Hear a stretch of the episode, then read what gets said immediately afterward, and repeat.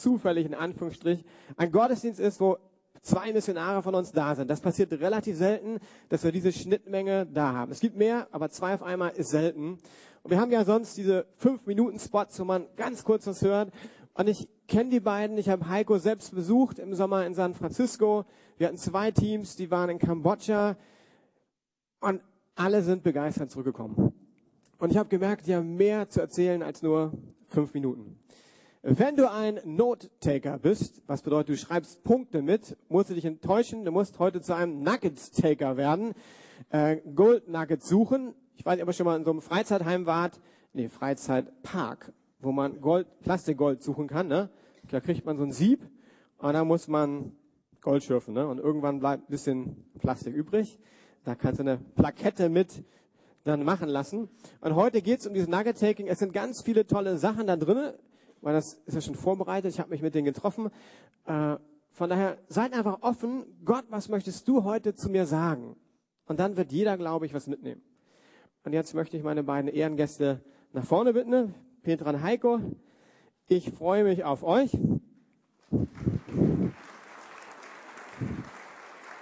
Ein Mikro für dich. Ihr habt eins äh, gemeinsam, was die wenigsten wissen, glaube ich. Ihr seid beide als Suchende in die Lukasgemeinde hereingekommen. Also ihr wart keine Christen. Ne? Ich fange immer mit dir an, Petra, weil du ein Tick älter als Heiko bist. Und es war. Deine Mutter sein. Das kam jetzt aber nicht von mir. Mit zwölf bist du in die Lukasgemeinde gekommen. Und ich habe gelernt, eine Sache hat dich wirklich geärgert. Was hat dich denn wirklich geärgert am Anfang? Du bist ja in den Kindergottesdienst gegangen. Ja, also ich ähm, wurde von einer Freundin mitgebracht und ging brav in die Sonntagsschule und habe nie gewinnen können im, in den Quizzen, die man damals gemacht hat. Das hat mich gewogen. Ja, es gab damals immer so Bibelquiz. Ja. Und es ist ja klar, du hast nicht so viel Wissen von der Christian Bibel. Pust. Oh, wie Christian Pust. Äh, Aber du bist dran geblieben. Heute würdest du wahrscheinlich gewinnen. Wie bist du denn äh, zu einem Christ geworden dann? Ähm, ich bin jahrelang in die Gemeinde gekommen und habe mir so ein bisschen angehört und war auf Jugendcamps in England auf einer Bibelschule und mich dort bekehrt. Ähm, war das so eine Predigt, wo du gemerkt hast, die hat zu dir gesprochen oder einfach das Paket von der Freizeit? Ähm, eigentlich alles so, was über die Jahre lief, hat mich angesprochen. Ich wusste, es ist ein Punkt, wo ich eine Entscheidung treffen muss. Wow. Und dann bist du nach Hause gekommen und äh, für dich war klar, ich bin Christ. Ja, und dann habe ich Zeugnis gegeben in der Gemeinde und alle waren ganz geschockt, weil sie sagten mir, wir dachten, du wärst schon Christ, du warst. Bist immer lächelnd durch die Gemeinde gelaufen und ja. Also, wenn du heute hier bist und du bist schon lange da, äh, dann ist heute vielleicht der Punkt, wo du sagen kannst, ich mach's fest. Wie Petra. Petra, kannst du dich in einer Minute kurz vorstellen? Wer bist du? Was macht dich aus? Was sind deine Leidenschaften? Also ich denke, was gut getroffen wurde, jemand hat mal für mich gebetet und hat mich genannt, eine weiße Frau mit asiatischen Herzen. Und das denke ich, außen bin ich noch weiß, aber innen drin lebt halt mehr Asien. Und ich habe die typischen drei Ks, die eine Frau ähm, ausmachen sollen. Kinder, Kambodscha und Kreativität. Kinder, Kambodscha und Kreativität. Und ähm, ich habe euch beiden den Satz gegeben, ich möchte sehen. Was möchtest du in Kambodscha sehen? Ich möchte sehen, dass Kambodschaner heil werden durch Jesus. Und da kommt später auch noch was zu. Cool, das hört sich gut an. Heiko, ungefähr 20 Jahre später kam ein ähnliches äh, Event, weil ein junger Mann kam, mit 14 hast du mir gesagt, zu Riptide, damals nicht im Gottesdienstraum, sondern Events, ich glaube, im Impact-Raum. Im Impact-Raum in der Garage war Riptide damals. Wie bist du denn eigentlich hingekommen? Ohne Auto, ähm, weil ich war 14, das heißt, parken musste ich gar noch nicht. Ähm, mein großer Bruder, der war, hat mit Klaus viel bei Kingslix zusammengearbeitet und Jugendmission und der hat mich einfach super genervt, dass ich doch mal in diese Jugendgruppe gehen soll, Riptide. Bis ich irgendwann gesagt habe, okay, wenn du mal Ruhe gibst, dann komme ich mit. Und äh, das hat auch ganz gut geklappt, weil er kam dann nie wieder und ich kam immer wieder. Wie, wie war denn das bei dir? Wie bist du Christ geworden? super unspektakulär an einem Freitagabend in der Garage Ähm, ich weiß nicht, wer Thema gemacht hat. Du, Matti, Pache, keine Ahnung, weiß ich nicht mehr. Ist schon zu lange her. Aber auf jeden Fall ich, war es so ein Aufruf danach, von wegen, du kannst eine Kerze symbolisch anzünden und dann kannst du ein Gebet sprechen mit jemandem und jemand betet für dich. Und ich habe da auch gar nichts gespürt oder so. Ich habe eigentlich nur gesehen, dass die Leute, die ich ganz gerne mochte, die haben ihr, ihr, Leben wahrscheinlich zum 50. Mal Jesus wiedergegeben, wie das in der Jugendarbeit so ist. Ja, und ähm, ich, ich fand das, ich dachte so, naja, wenn die das alle machen, dann kann das gar nicht so verkehrt sein. Und dann habe ich einfach auch mein Leben Jesus gegeben. Ja, jeder hat so seine eigene Geschichte. Willst du dich kurz vorstellen? Wer bist du? Was macht dich aus? Was sind deine Leidenschaften, Heiko? Also ich bin Heiko, der sein Leben offenbar Jesus gibt, ohne zu wissen, was er tut. Ähm, ja, bin, lebe seit, bin Berliner, geboren, aufgewachsen in Wedding und äh, bin jetzt seit vier Jahren in San Francisco und äh, liebe so äh, schöne Sachen wie äh, guten Kaffee. Wenn ihr mal in San Francisco wart und mal nach San Francisco kommt, der kriegt ihr richtig guten Hipster-Kaffee, ja, so mit Zitrusgeschmäcken und, und all so ein Zeugs.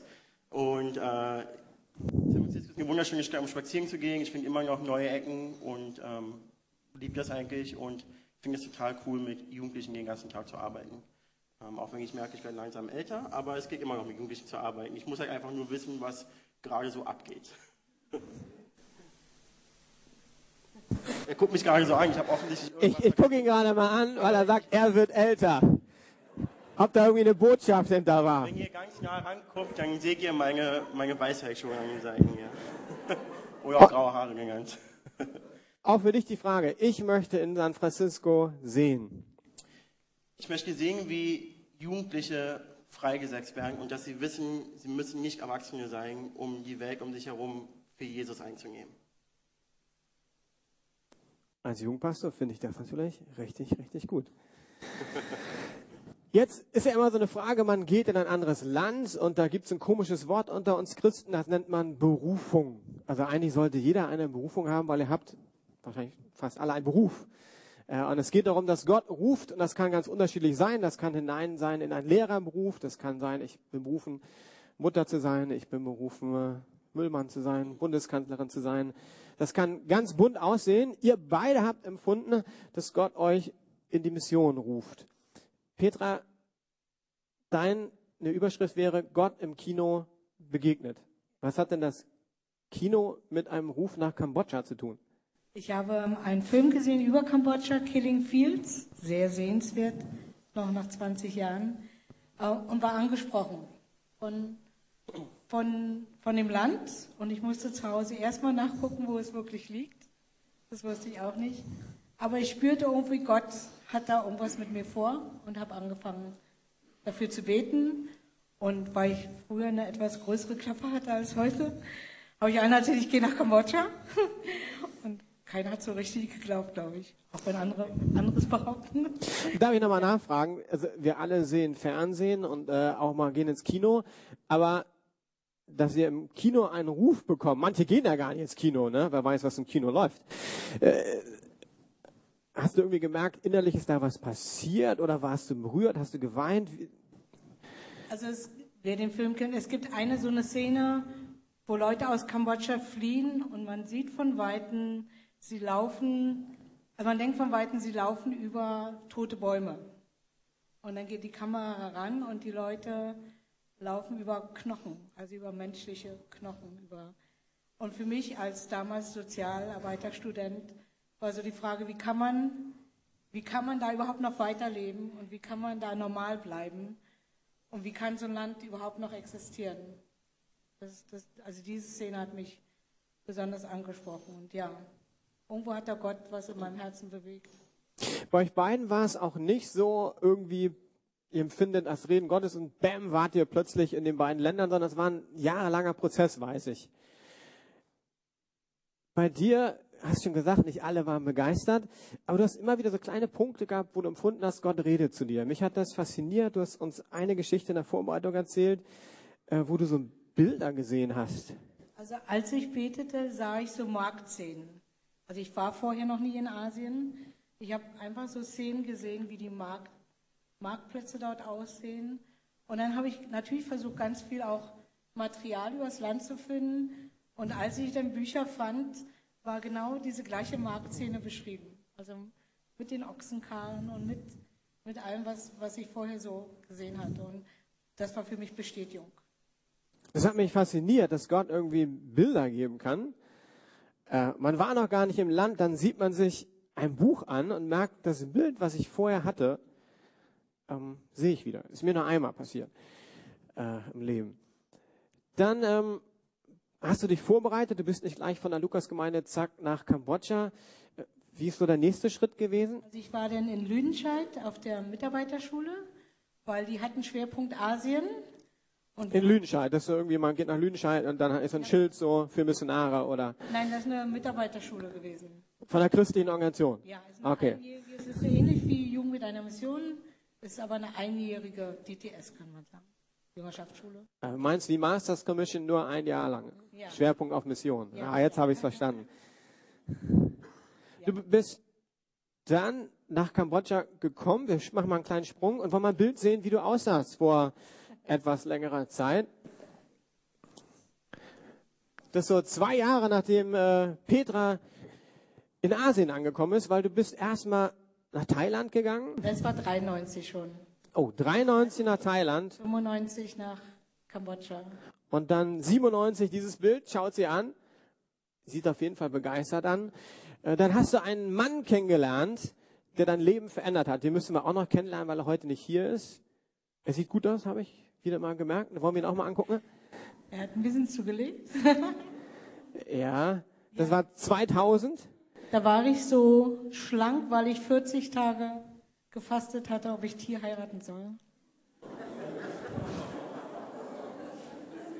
Du hast 40 Tage gefastet. Um Gott zu fragen, ob ich wirklich ein Kambodschaner Das haben wir in der Vorbereitung nicht abgesprochen. Ich habe, das ist die erste Person, die ich in meinem Leben treffe, die 40 Tage gefastet hat. Und ich habe Nein gesagt. Du hast Nein gesagt. Okay. Aber das hat sich ja nochmal gedreht, ja? ja, ja, man 40 Tage Fasten sollte man schon mit Begleitung machen, nicht so. Also man, man ist nur noch Gott und ich und ich und Gott und da braucht man eigentlich auch keinen Mann. Okay, ich glaube, das lassen wir fürs nächste Predigt-Interview. Das sprengt etwas den Rahmen. Aber lernt sie kennen, unsere Missionare. Es ist auf jeden Fall spannend. Äh, Wir haben über eine Stunde das Interview vorbereitet. Ich habe nichts davon gehört. Du bist dann nach Kambodscha, hast erst in Phnom Penh gearbeitet und dann später bist du erst nach Siem Reap gegangen. Wie war der Start da? Ähm, schrecklich. Also von der Organisation, wo Tier und ich gearbeitet haben, wurden wir rausgeschmissen und kamen in Siem Reap an ohne alles. Also da gab es noch keine Vorschulen, sondern Nein, nein. das war einfach, ihr wart halt Pioniere. Ja. Wir Wow. haben dann mit der Ortsgemeinde angefangen, Vorschulen aufzubauen. Vielen Dank. Wir sehen nachher noch ein Video, das wird ein bisschen deine Arbeit vorstellen. Heiko, eine Seite weitermachen, sonst siehst du nichts. Ähm, bei dir hat alles angefangen in den USA. Erzähl doch mal, wie war so dein erster Schritt in die Berufung nach San Francisco? Ich glaube, bei mir hat alles in der Garage angefangen. Irgendwie fängt alles in der Garage an. Ähm, und zwar einfach mit amerikanischen Missionaren, die in der Lukasgemeinde damals waren. Ähm, Heiko und Kay Berkeley, Jeff und Susan Alice. Also Namen, die vielleicht noch dem einen oder anderen was sagen. Und ähm, ich denke, irgendwie hat meine Amerika-Begeisterung mit unseren amerikanischen Missionaren ähm, begonnen und hat sich dann über die Jahre hinweg entwickelt mit verschiedenen Besuchen in den USA und ich fand ja garantiert nicht alles toll, aber was ich, was ich irgendwie entwickelt habe, war, dass ich doch irgendwie mal dieses Land näher kennenlernen möchte. Und das habe ich dann nach meiner Axia-Ausbildung in 2007 auch getan und bin für vier Monate nach New York gegangen zu ähm, Metro Ministries, Bill Wilson, der sagt vielleicht auch einigem was und habe dort Praktikum gemacht. Und ich glaube, das, da hat mir das erste Mal so die Augen geöffnet, dass ähm, Musst du vielleicht kurz sagen, Bill Wilson kennt nicht jeder. Das ist so ein Dienst unter sozial schwachen Menschen in New York. Nee, es ist super, weil ich bin heute Morgen mit einer riesigen Erkältung aufgewacht und ähm, kann mich nicht alles, mich an alles erinnern. Genau, es ist eine riesengroße Sonntagsschularbeit, ähm, die mit 20.000 Kindern jede Woche in, in New York gearbeitet hat. Und ich war ja eben mit dabei mit ähm, Kindern aus Brooklyn zu arbeiten. Und wer schon mal von euch vielleicht in Brooklyn war oder weiß, wo es ist in New York, das ist eben ein Stadtteil, der extreme Armut hat, sehr viel Kriminalität. Und ähm, das war etwas irgendwie, was mich mitgenommen hat. Ich dachte mir so, ich bin hier in den Vereinigten Staaten von Amerika und komme mir vor, als ob ich in irgendeinem Slum wäre. Und ich glaube, das war so der erste Schritt in die Richtung mit USA. Und ich bin ja so ein abenteuerlustiger Typ, ja. Und ähm, statt dass man noch gar mal Abenteuer wagt und mal woanders hingeht, geht Heiko natürlich wieder in die USA für seine Jüngerschaftsschule mit. Äh, Also Jüngerschaftsschule, du meinst eine Bibelschule, wo man mehr Ja, über ja, Gott lernt, die sechs Monate geht. Genau, aber wenn du mir alle zwei Sekunden ins Wort fährst, kann ich auch nicht weiter erzählen. Das ist gut. Ähm, genau, also eine Jüngerschaftsschule, genau, die eben, ähm, ja, Masters Commission für sechs Monate oder fünfeinhalb Monate und die habe ich eben auch in den USA gemacht und meine Jüngerschaftsschule war ähm, die ganze Zeit unterwegs. Das heißt, wir haben keinen festen Zugangspunkt gehabt. Wir sind durch zehn verschiedene Städte in den USA gefahren in drei Monaten und haben im Prinzip Unterricht gehabt, auch mit Gastsprechern, wie das hier in MC auch der Fall ist, und haben uns verschiedene Städte in den USA angeguckt und wie die arbeiten und wie die äh, mit, mit Jugendlichen, jungen Erwachsenen arbeiten, haben uns mit sehr vielen ähm, Gemeinden auch getroffen, unterhalten. Das hatte schon so diesen spezifischen Fokus, bis ich dann in San Francisco angekommen bin mit meiner Jüngerschaftsschule. Und das hat, glaube ich, alles verändert, weil Gott hat in dem Moment, wo wir in San Francisco angekommen sind, hat Jesus ganz klar und deutlich zu mir gesprochen, hat gesagt, Heiko, ich habe hier etwas für dich diese Woche, halt die Augen offen. Darf ich doch nochmal Ja, unterbrechen? natürlich, bitte, jetzt darfst du unterbrechen. Das ist ja meine Aufgabe. Äh, wie, wie hat denn Gott zu dir gesprochen? Ich glaube, wenn manche das so hören, ist es immer so, ja, kommt jetzt eine Stimme vom Himmel oder hast du einen Bibelvers im Kopf gehabt? Wie war das, dieses starke Empfinden? Das habe ich ganz stark in meinem Herzen gespürt und so eine, so eine Stimme im Kopf. Ja, eine Stimme im Kopf, eine Stimme im Herzen, ganz klar gespürt. Und ähm, genau, so, so war das. Wow. Da bist du aber auch erstmal wieder zurück. Und äh, du hast gesagt im, im Interview, der Jugendpastor damals, der war jetzt nicht total begeistert. Ich nenne seinen Namen nicht, aber wir sind dran geblieben. Ähm, was ist dann passiert in der Zwischenzeit? Also du hast ein paar Jahre ja noch, hat's gewartet. Ja, also erstmal bin ich total dankbar, dass dieser Jugendpastor äh, so eingegriffen hat. Denn ich glaube, dass ich noch nicht bereit war dafür. Aber ähm, wie es halt manchmal so ist, man, man fängt schnell Begeisterung für etwas und dann will man das auch gleich machen. Und will auch gar nicht lange warten. Aber ich habe eben dann doch erstmal gewartet und habe ganz normal fünf Jahre als Erzieher gearbeitet. Erst in der Kita, dann im Hort. Habe bei, bei Riptide ähm, mitgearbeitet, war im Leitungskreis und habe im Prinzip ähm, ja, Jüngerschaft in Berlin gelebt und Jüngerschaft bei Riptide gelebt. Und ähm, das war auch gut und das war auch richtig bis dann, ich denke, in kleinen Schritten immer wieder der Herr gesprochen hat, ähm, durch verschiedene Menschen. Und einer war eine gute Freundin von mir, die äh, mit mir die Ausbildung gemeinsam gemacht hat und mit Jesus und Glauben überhaupt nichts an Hut hat, die aber jedes Mal, wenn wir uns getroffen haben nach der Ausbildung, San Francisco irgendwie ins Spiel gebracht hat und mich immer wieder fragte, sag mal, wolltest du nicht nach San Francisco? Wann geht's denn endlich los bei dir? Und äh, du bist ja immer noch da. Das sind Mann, die wollen mich alle loswerden. Also erst, erst wollen, dass ich alle hier bleibe und dann wollen die mich alle loswerden, ja. Und ähm, ich glaube, das war so ein, so ein langsamer Anschubser von Gott. Ich habe San Francisco nie vergessen, das war immer auf meinem Herzen. Und irgendwann eben im Gebet hat Jesus auch gesagt, du pass auf, die Tür nach San Francisco für dich, die ist offen. Aber wann du durchgehst, das entscheide ich. Und dann war ich, okay. Alles klar, klare Ansage, die ich auch brauchte. Und genau, dann waren wir auf einer Gemeindefreizeit in Boltenhagen, das schöne Boltenhagen. Und da habe ich dann mal meine E-Mails gecheckt, was man eigentlich im Urlaub nicht so tun sollte. Das habe ich auch später erst im Leben gelernt. Und da war eine E-Mail aus San Francisco, die aus heiterem Himmel, die meinte, hast du immer noch Interesse, zu uns zu kommen? Ähm, wir spüren, dass, du dich vielleicht bewerben solltest. Wow, gut. Dann habe ich mit Klaus gesprochen. Äh, er war ja auch ein bisschen offener nach ein, ein paar Jahren. Jetzt habe ich doch den Namen gesagt von dem Jugendpastor. Und ähm, nee, das war total super, weil ich wollte dann auch in dem Punkt in meinem Leben, wollte ich dann auch, dass da eine Bestätigung kommt, nicht nur von mir, sondern dass da auch eine Bestätigung von, von der Gemeindeleitung herkommt, von den Pastoren. Das war mir total wichtig. Und da haben wir uns getroffen, Klaus Rüdiger und ich. Und ähm, die beiden haben dann gesagt, gut, dann gehen wir ins Gebet. Und dann dachte ich so, naja, gut, die gehen jetzt eine Woche ins Gebet und dann treffen wir uns nächste Woche wieder und dann sagen sie mir, dass, dass Jesus gesagt hat, los geht's. Ähm, dann sagen sie mir, in zwei Monaten treffen wir uns nochmal wieder. Meinst du, Mann, wie lange brauchen die denn, um Jesus zu hören? Ja, also jetzt, äh, zwei Monate, um Jesus zu hören. Ähm, naja, auf jeden Fall haben wir uns dann nach wirklich zwei Monaten wieder getroffen und ähm, Hans-Peter, Klaus und Rüdiger hatten das klare Gefühl, dass das so eine rote Linie ist, dass, dass Jesus sagt, ähm, ich soll da hingehen.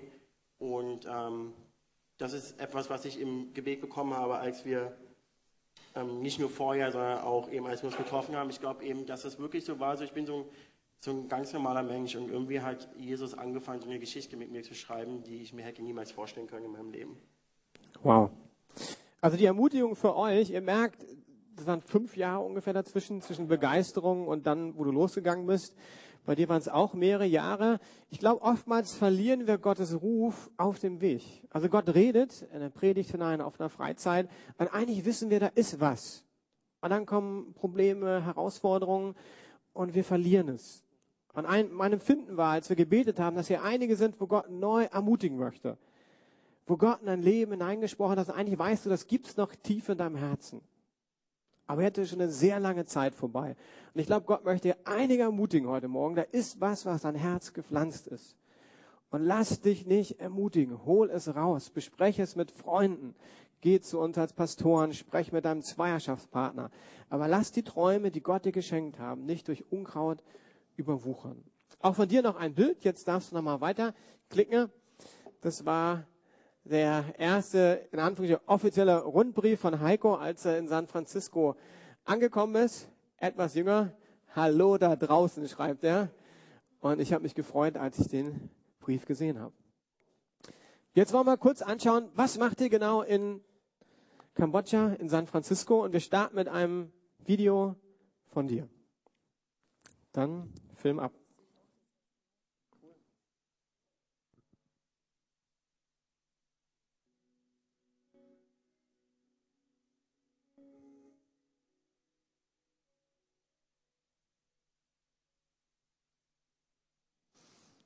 Ja, bewegende Bilder.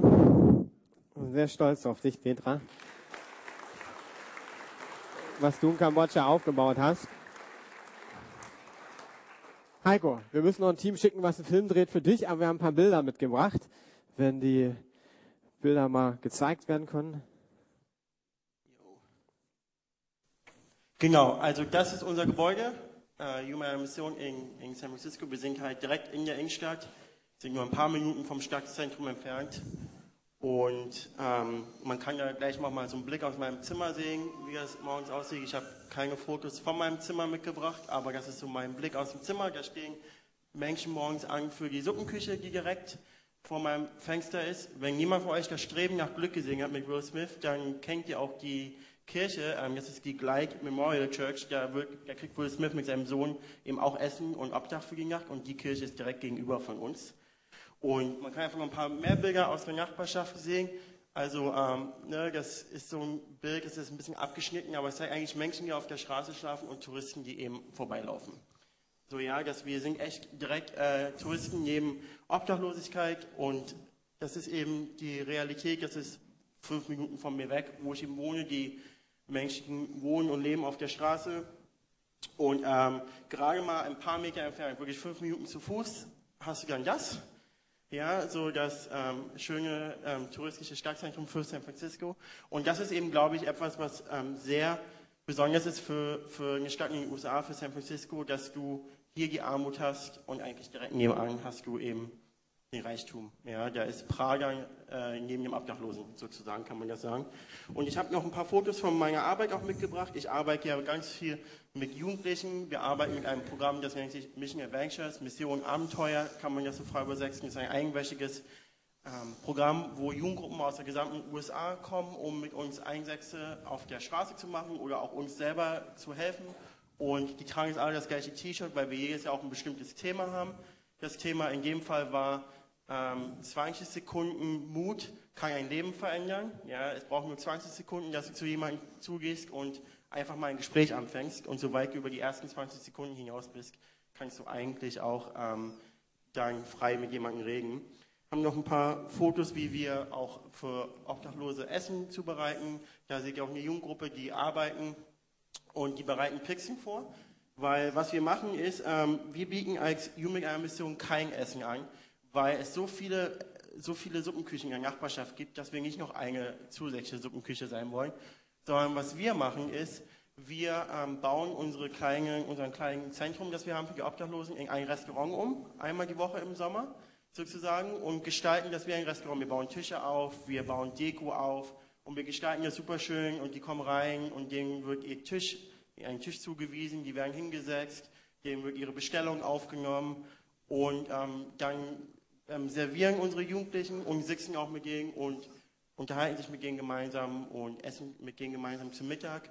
Und ich glaube, eine Geschichte, die mich total berührt hat dort, war ein elfjähriges Mädel oder zwölf, die total verängstigt da an dem Tisch saß. Keine Ahnung, wie die an den Tisch gekommen ist. Die hätte ich in die Küche gestellt. Ähm, aber die saß äh, da wirklich mit am Tisch und da kam halt wirklich ein sehr dreckiger Obdachloser rein und wirklich auch ein bisschen, ähm, sah auch ein bisschen angsteinflößend aus, muss man mal sagen. Und die saß dem nun gegenüber und sollte sich mit dem unterhalten. Ja? Gut, ähm, das ging ja erst ein bisschen, die hat ihm versucht, ihre Inge, den 20 Sekunden Mut. Das hat sie dann gemacht, okay, alles, was ich brauche, sind 20 Sekunden und ich kann es schaffen.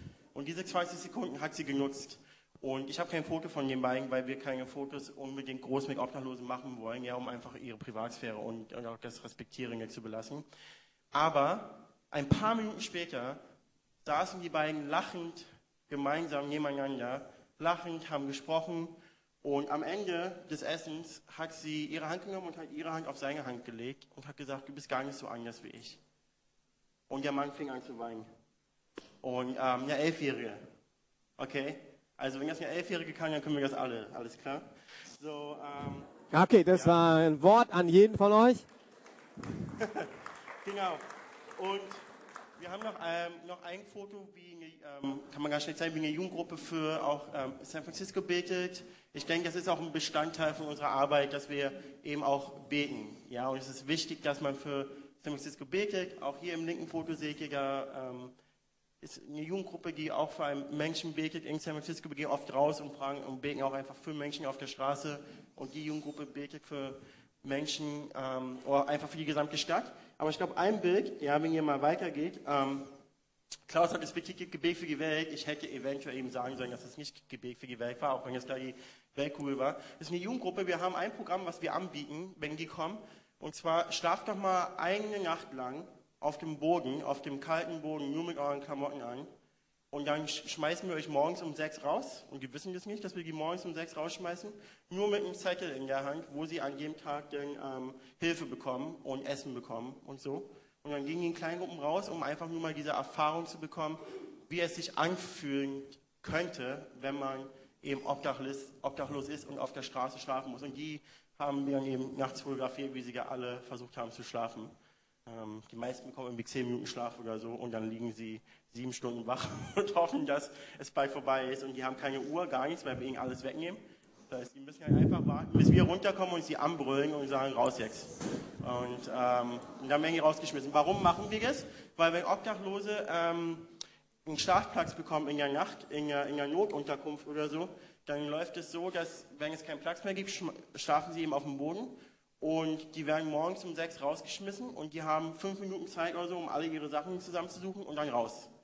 Und ähm, deswegen versuchen wir das so ein bisschen für die zu simulieren, um das, um da ein bisschen auch, ähm, ja, ein bisschen zu sensibilisieren dafür, damit sie nicht nur diese Arbeit mit den Obdachlosen machen, sondern dass sie auch ein bisschen weiter nachdenken darüber. Ich muss ein bisschen auf die Zeit achten. Vielleicht sliden wir einfach durch und die können einfach mal sehen, was ihr alles macht. Ich habe Sören auch geholfen, der brauchte auch ein bisschen Hilfe in San Francisco. Von daher durfte er dann auch mal Billard spielen. Ja. Und ähm, Klaus hat auch sich gedacht, äh, er hilft mal ein bisschen und hat sich ein schönes Haarnetz aufgesetzt. Das ist die ähm, Light Church. Und die haben auch bei unserer Tafel mitgeholfen. Wir haben eine eigene Tafel bei uns äh, bei YWAM, bei Junger Mission, wo wir auch Essen ausgeben für die Nachbarschaft einmal in der Woche.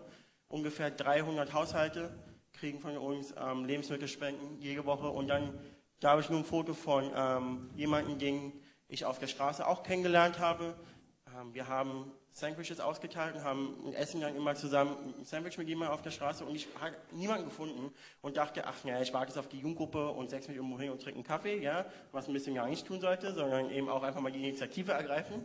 Und ich bin an dem vorbeigelaufen und Jesus meinte dann nur zu mir, ich habe das war in dem Fall wirklich jemand, als ob mir jemand in, in, ins Ohr berührt. Also, was machst du denn?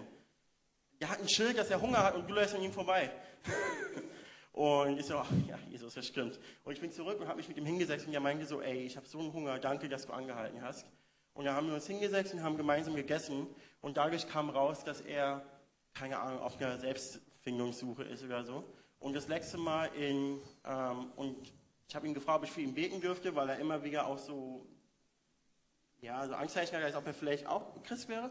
Und er meinte, oh, bete so gerne für mich. Ich ähm, brauche Jesus echt ganz doll. In Sacramento, das ist so eineinhalb Stunden von San Francisco weg, war ich gerade bei einer Skateboardkirche und das hat mir total geholfen und so und bete doch mal für mich. Und das war so ermutigend für mich, weil ich aus meiner eigenen Kraft dachte so, naja gut, ich äh, warte jetzt auf die Jugendgruppe. Aber Jesus wollte eben, dass ich ihm an diesem Tag begegne und das hat mich total ermutigt ähm, in meiner eigenen Arbeit. Genau. Was mich auch berührt hat, ist, äh, dich zu sehen, wie du mit Jugendlichen arbeitest. Das nächste Bild mal gucken. Genau, und dann nochmal eins weiter. Äh, scheinbar lieben dich die äh, Teens. Ja, ich glaube, ja, ganz, ganz kurz, ein, äh, 30 Sekunden. Ich glaube, das Bild, das zeigt so wie, ja, die haben mich ganz lieb und so. Aber was ich, bei dem, was ich von den beiden Mädels nicht wusste, bis zum Ende des Einsatzes ist, dass sie aus einer total kaputten Familie kommen und ein Stiefvater und die Eltern kümmern sich nicht wirklich um sie und die fahren ständig in den Urlaub und die beiden sind eigentlich immer alleine und sind auf den Einsatz halt mitgekommen, weil ihre ähm, Jugendleiterin sie halt ja, mitgezogen hat. Und ähm, das war eine Woche, wo die immer halt an mir rumgehangen haben. Und ich dachte, warum hängen die denn immer an mir rum so, ne? Und ähm, ich glaube, am Ende der Woche, als die beiden sich an mich so angelehnt haben und dann das Foto entstanden ist, was ich gar nicht erst mitbekommen habe, habe ich in die Augen geguckt und habe eigentlich gemerkt, so, da ist so ein Vertrauen da irgendwie so eine vertrauende Intimität, die, ähm, wo Jesus mir erlaubt hat, eine Vaterfigur für diese beiden Jugendlichen in dieser Woche zu sein. Und ich glaube, das ist auch so eine Sache, wo mir einfach gezeigt wurde, ich darf in meinem jungen Alter auch ein Vaterherz weitergeben. Ja, und ähm, das ist so eine Sache, die ich in San Francisco tue.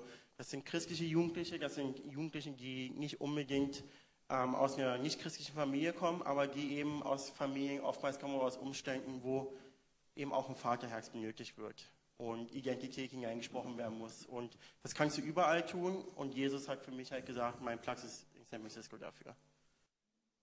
Wow.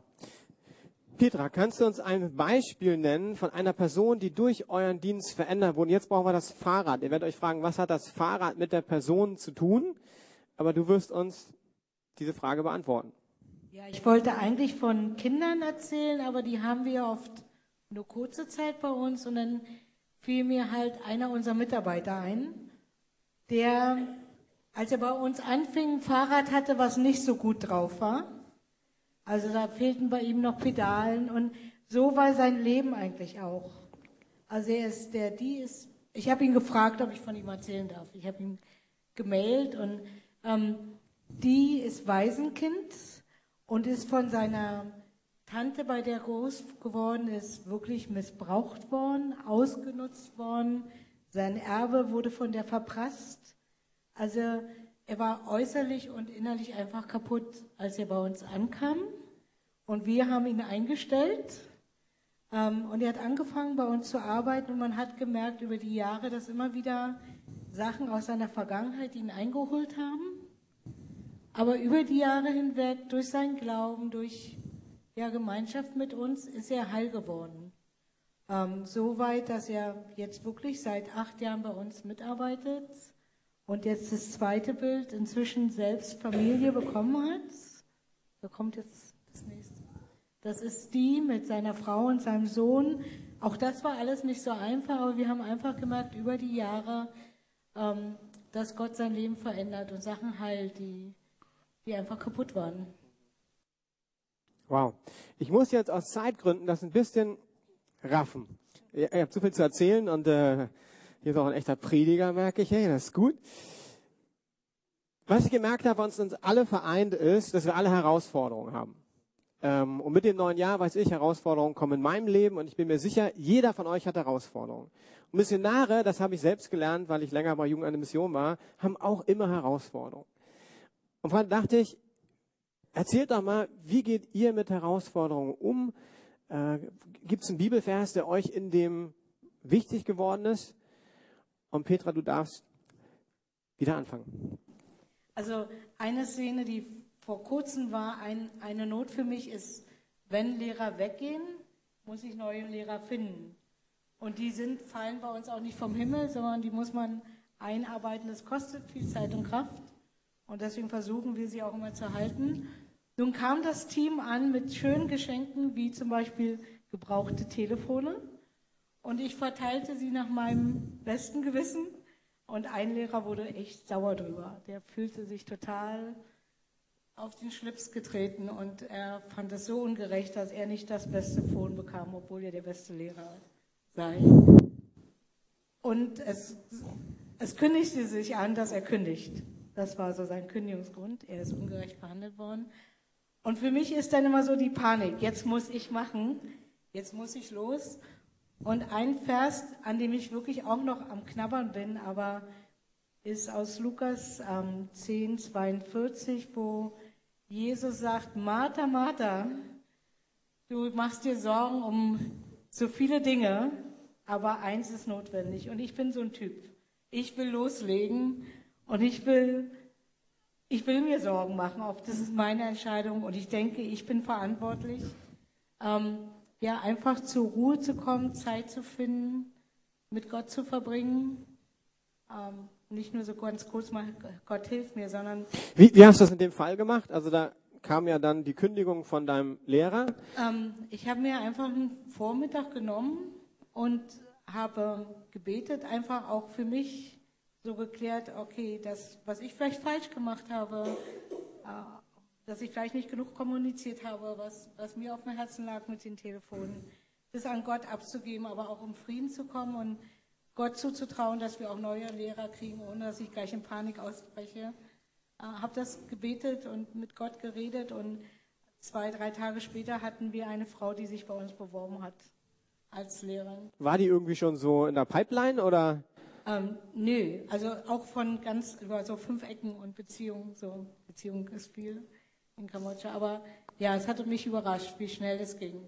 Und da hast du einfach dann einen Vormittag Zeit genommen, drei Stunden irgendwie und dann gebetet, Bibel gelesen ja. oder? Bibel gelesen, gebetet, Gott gesucht, ihm neu mein Vertrauen auch ausgesprochen für meine Zukunft, für die NGO und ja, einfach Zeit verbracht mit Gott zu beten, Bibel zu lesen und auf ihn zu hören. Hat mich auch berührt. Ich bin ja auch Pastor. Ich weiß nicht, wie es dir geht, wenn du Herausforderungen hast, weil ich empfinde, das ist oftmals die Reaktion, die wir haben. Vor allem so Machertypen. Wir haben ein Problem, Problem muss gelöst werden. Das ist ja auch sehr deutsch. Also, welche Optionen haben wir? Analyse läuft und dann Lösungsmöglichkeiten angucken und dann Gas geben. Da ist ja auch was sehr Gutes drinne. Äh, mich hat das nochmal berührt, auch für dieses Jahr euch weiterzugeben. Das ist wirklich was ganz Einfaches. Äh, mich hat auch berührt, dass du drei Stunden genommen hast, nicht drei Minuten. Jetzt kann man sagen, du bist Missionarin, aber ich glaube, der Punkt ist, manchmal brauchst Zeit, um Dinge zu verarbeiten mit Gott. Und ein Ein-Minuten-Gebet ist super, äh, richtig gut, aber verarbeiten, Sorgen abgeben, mit Gott über die Sorgen reden, von Gott hören, braucht Zeit. Und vielleicht könnt ihr mal bei euch so ein bisschen angucken, euer Leben. Wie reagiert ihr auf Herausforderungen? Ist das so wie bei Petra? Und wie viel Zeit gebt ihr Gott, in den Herausforderungen zu euch zu sprechen? Also seid ihr mal radikal, ihr müsst ja nicht mit drei Stunden anfangen, könnt mit einer Stunde anfangen. Einfach mal die, die Herausforderung durchzubeten. Ich denke, eine Stunde haben wir alle Zeit. 45 Minuten sind viele Serien heutzutage. Das heißt, eine Serie weniger. Ein Fußballspieler hat 90 Minuten plus Pause. Du musst nicht mal ein Fußballspiel aufgeben. Und ich glaube, wir laufen oftmals mit Problemen rum, die Gott gar nicht haben möchte. Und ein Teil davon ist sicherlich komplexer, aber ein Teil davon ist einfach, dass wir keine Zeit nehmen, um wirklich mit Gott über die Dinge zu reden. Heiko, die gleiche Frage an dich. Äh, wie gehst du mit Herausforderungen um? Gibt es was, was du uns weitergeben kannst? Vielleicht ein Bibelvers, der dich in dem bewegt hat oder eine Passage? Ja, wer meine, ähm, wer meine Rundbriefe liest, der weiß ja auch, dass ich oftmals kein Blatt vom Mund nehme, wenn Herausforderungen ähm, mal wieder in meinem Leben aufkommen oder da sind. Und ich denke, im, im letzten Jahr ganz besonders, glaube ich, durfte ich lernen, ähm, ruhig im Boot zu sitzen ja, ich ähm, habe einmal ab abends mich mit einem gemeinsamen Past mit einem Pastor gemeinsam unterhalten und der hatte so ganz viele Herausforderungen und dann kam ich mit meinen eigenen Herausforderungen noch und dann in dem Moment, das war auch so, so der Heilige Geist, wo ich dann für ihn ein Wort weitergeben durfte, was dann total für mich auch gegolten hat, war, äh, wie lange lässt du dein Boot durchrütteln, bis Jesus das Steuer übernehmen darf? Ja. Ich fand den Satz total gut. Äh, habe ich fast überlegt aufzuschreiben. Willst du nochmal in aller ja. Ruhe sagen? Der ist so wichtig, den müssen wir zweimal hören. Wie lange lässt du dein Boot durchrütteln, bis Jesus das Steuer übernehmen darf? Und das war für mich so wichtig, weil mein, mein Boot war wirklich am Rütteln und kurz vorm Untergehen und Jesus schläft eigentlich ganz ruhig in der Ecke, weil er genau weiß, dass sein Vater gut ist. Und ich musste das für mich dann so annehmen und sagen so, Jesus, übernehm du mal das Steuer und dann wird der Sturm auch nicht gleich aufhören, ja, aber zumindest darf ich mal ein bisschen in ruhigere Gewässer fahren, weil ich weiß, dass du genau weißt, wo es hingeht. Ja, und dass dein Kompass besser ist als mein eigener Kompass. Und ähm, genau, und ich denke, das waren einfach Herausforderungen. Ja, was ich auch lernen musste, ist für mich, dass ich hatte ganz lange und oft in meinem Leben einfach auch so einen emotionalen Glauben. Ja, wenn ich im Lobpreis nichts gespürt habe, dann dann war das irgendwie nicht ein guter Lobpreis. Ja? Oder wenn Jesus nicht äh, die, aus der Bibel herausgesprungen gekommen ist, wenn ich die Bibel gelesen habe, dann war es auch keine gute stille Zeit. Und ich denke, irgendwann habe ich für mich einfach auch dann gelernt, dass, ähm, dass mein Glaube nicht auf Emotionen aufgebaut sein kann, sondern auf dem Wissen, dass Gott gut ist. Und auf dem Wissen, dass er einen guten Plan mit mir hat. Und auf dem Wissen, dass ähm, komme, was wolle, ja, Jesus ist immer noch der, der am Kreuz gestorben ist und der dann auch auferstanden ist. Und ich denke, das ist eine Sache, wo wir oftmals sagen, Jesus ist für dich gestorben. Das ist super, das hilft mir aber nicht. Was mir hilft, ist, dass Jesus für mich auferstanden ist. Und ähm, alle ähm, Sachen am Kreuz getragen hat und die dann auch im, am Kreuz gelassen hat. Und ähm, ich denke, ich gucke mir viele Geschichten in der Bibel an und sehe es eben immer wieder, ja, dass es da Menschen sind, die haben eben nicht nur ihren emotionalen Glauben gehabt, sondern die haben gewusst, dass Jesus sie heilen kann und dass Jesus sie retten kann. Und ihr müsst ja nur mal im, Alt, im Neuen Testament euch die ganzen Geschichten durchlesen und die Heilungswunder, die Jesus getan hat. Und ihr seht, dass viele Menschen im Neuen Testament wussten. Ja, die Frau, die zwölf Jahre lang geblutet hat, die hatte keinen emotionalen Glauben, irgendwie, oh ja, ähm, das, das wirkt schon, sondern die wusste, ich muss nur den Saum von Jesus berühren. Und Jesus wird mich heil machen. Und Jesus sagt dann, dein Glaube hat dich gerettet. Und nicht deine Emotionen im Lobpreis haben mich gerettet. Ähm, ja, und ich will das auch gar nicht schlecht reden, aber das ist eben meine eigene Erfahrung. Ich musste weg von den Emotionen hin zum Wissen. Und da hat mir auch ganz viel ähm, Johannes 16, 33 ähm, geholfen. Ähm, ich hoffe. Ja, ich habe euch das alles gesagt, damit ihr in mir Frieden habt. In der Welt werdet ihr hart bedrängt, doch ihr braucht euch nicht zu fürchten, ich habe die Welt besiegt. Und zu wissen, dass alle meine Herausforderungen eben schon besiegt sind. Und das sind persönliche Herausforderungen, das sind Herausforderungen, wenn du zum 50. Mal mit dem gleichen Obdachlosen betest und ihm hilfst und mit ihm sprichst und dann hängt der immer noch an der Pulle. Aber dann liegt, ach, das, das ist egal, weil das, ich bin nicht der, der was verändert, sondern Jesus, der die Welt besiegt hat, ist der, der es verändert. Aber ich bin der, der dranbleiben muss. Und ähm, das ist die Frage, wo ihr dranbleiben müsst. Ähm, und ähm, ich denke, Klaus hat das schon ganz aufgewickelt und ich will gar nicht weiter predigen.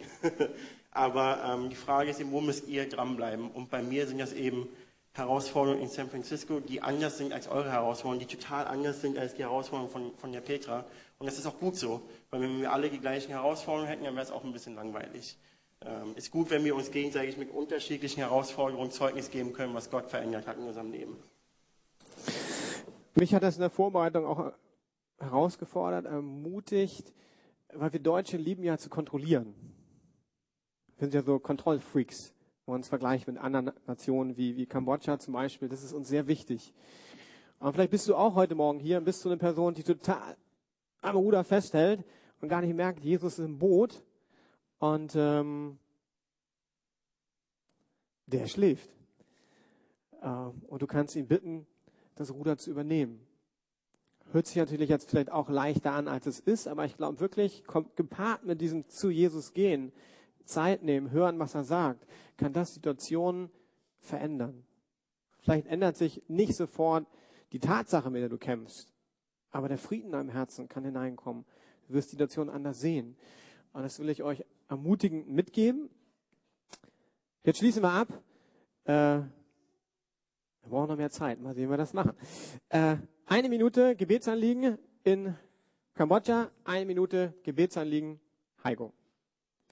Müssten etwas weiter hinten sein. Ja. Ja, also wir haben äh, Mitte des Jahres Wahlen in Kambodscha. Die politische Situation sieht nicht so gut aus wie in Deutschland. Ähm, die Regierungspartei ist gerade bei, alle Oppositionsparteien auszuschalten, weil sie Angst haben, dass sie sonst verlieren würden. Ja, und das, das hat dann natürlich auch Auswirkungen auf Zulassung von Hilfsorganisationen, kann Auswirkungen haben auf Christen, auf Kirchen. Das ist ein großes Anliegen, dass ähm, ja, Gott eingreift. Wunder tut, wäre ja das Beste. Also die De Demokratie wird rückläufig bei uns. Und dann das Zweite, ähm, regelmäßig Sponsoren für die Kinder, dass die Arbeit weitergehen kann. Mehr Sponsoren, neue Sponsoren. Genau, wenn du Kinder sponsoren willst, du hast ein paar gesehen, wir haben jetzt keine Stände heute, aber du kannst gerne auf Petra zukommen. Heiko, Gebetsanliegen von dir? Ja, jetzt nach ähm, vier Jahren in San Francisco und ähm, dem Ende meines Visums im Sommer musste ich natürlich auch beten, so wo geht meine Zukunft hin? Und ähm, ich dachte schon eigentlich eine Weile lang, dass meine Zukunft zurück nach Berlin geht. Ähm, wo Jesus dann aber auch gesagt hat, so nee, ich bin noch nicht fertig mit dir. Und ähm, ich habe mir auch ganz lange Zeit gelassen, um zu entscheiden, was ich tue und habe dann schlussendlich ähm, einen Monat oder so, bevor ich hergekommen bin, gesagt, okay, dann bleib, ich bleibe länger. Ich spüre da, Jesus hat noch was mit mir zu tun. Und deswegen muss ich eine Green Card beantragen. Und jeder von euch, der schon mal äh, der weiß, was eine Green Card ist, oder auch nicht weiß, ist im Prinzip nur unbefristete Aufenthaltserlaubnis für die USA, ähm, mit denen ich dann für, für zehn Jahre in den USA bleiben könnte. Und das ist schon eine Entscheidung, die, die so ein bisschen hindeutet, wo meine Zukunft hingeht ähm, wobei ich der Jesus auch immer Freiraum lasse. Aber die Green Card kostet eben auch ein bisschen was ähm, und der Prozess ist auch sehr lang und kompliziert und die Regierung in den USA ist auch nicht gerade ausländerfreundlich gerade. Von daher ähm, sind es, ist es so ein Gebet für meine Green Card, die wird mich so um die 4000 Dollar kosten und ähm, einfach auch, dass der Prozess läuft und dass es dann ist so in die Richtung, wo Jesus mich in die Zukunft hinführen will. Und dann bete ich schon sehr lange auch für ein eigenes Zimmer oder eine eigene Wohnung. Ich wohne ja auf der, auf der, im Wyram-Gebäude sozusagen bei Human Mission und teile mir ein kleines Zimmer mit einem Doppelstockbett. Und ähm, das war auch für, für vier Jahre ist es auch mal, ist es gut, so ja, zwei Jahre kann man mal machen. Und jetzt wünsche ich mir eigentlich sehr gerne, dass ich irgendwie mein eigenes Zimmer außerhalb von Wyram bekommen könnte. Und ich hatte eins in Aussicht, konnte mir das aber leider nicht leisten. So 1300 Dollar im Monat für ein Zimmer in einer WG, ähm, da fängt es an. Ja, ähm, das heißt, das ist auch so eine Sache, wo ich mir einfach wünsche, es wäre schön, wenn ich ein eigenes Zimmer oder eine eigene Wohnung ziehen dürfte, um einfach mal ein bisschen Privatsphäre zu haben. Und dann zum Schluss, ich habe ein Team gerade, das besteht aus meiner Wenigkeit und noch einem anderen Mitarbeiter. Und da, da sitze ich eigentlich mehr ähm, fast hinterm Schreibtisch und muss organisieren, dass die Jugendgruppen auch zu uns kommen als dass ich wirklich Zeit mit den Jugendlichen und den Menschen auf der Straße verbringen kann. Und es wäre total cool, wenn ihr für mehr Mitarbeiter beten könntet, damit ich mich loslösen kann vom Schreibtisch, weil das ist wirklich nicht meine Stärke. Meine Stärke ist mit, mit Menschen reden und mit Menschen Gemeinschaft bauen und Menschen lieb haben und Jüngerschaft bauen, aber nicht am Schreibtisch sitzen und äh, Büroaufgaben erledigen. Also wenn euch das auf dem Herzen liegt, ja, ihr könnt gerne nach San Francisco kommen und mein Team bereichern und äh, dürft dann auch mal E-Mails für mich beantworten und dann mit mir draußen arbeiten. Das kenne ich aus eigener Erfahrung. Dann bitte ich die äh, Band nach vorne. Wir wollen gemeinsam ein Lied singen und ihr, nee, ihr dürft sitzen bleiben. Ihr dürft vorne sitzen bleiben. Äh, wir wollen das für euch singen, aber auch uns einander zusingen. Das ist ein Lied, das haben wir einmal zumindest schon gesungen. Das heißt, einige von euch könnten es äh, kennen. Sonst wird die Band es einfach äh, vorsingen und ihr könnt beim Refrain mitsingen. Und der Refrain ist halt Pioneer, das heißt äh, auf Deutsch Pionieren. Und das tut ihr beiden ja. Äh, das, es gibt so Verheißungen in dem Lied, die wollen wir euch zusingen. Aber gleichzeitig habe ich auch empfunden, wir